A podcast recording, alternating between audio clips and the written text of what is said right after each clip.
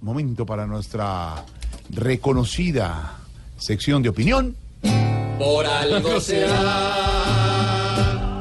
Hola, don Álvaro Forero. Último informe de Migración Colombia. El número de venezolanos en nuestro país se incrementó en un 38% en cuatro meses. ¿Hay alguna solución para disminuir estos incrementos? ¿Van a seguir llegando venezolanos?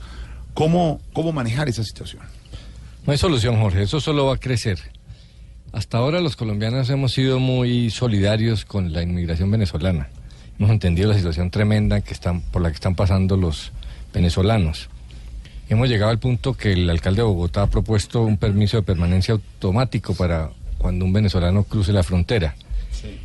Pero yo me temo que este se va a convertir en un tema grande de la sociedad colombiana, divisivo porque cientos de miles de personas llegando. En este momento ya hay 470 mil venezolanos.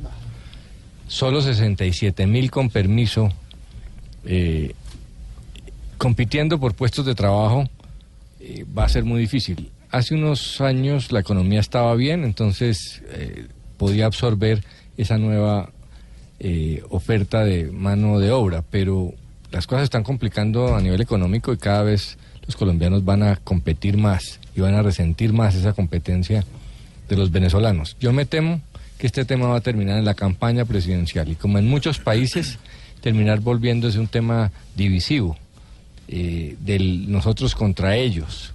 Ha pasado en Estados Unidos, la política europea está dominada por ese tema de la inmigración.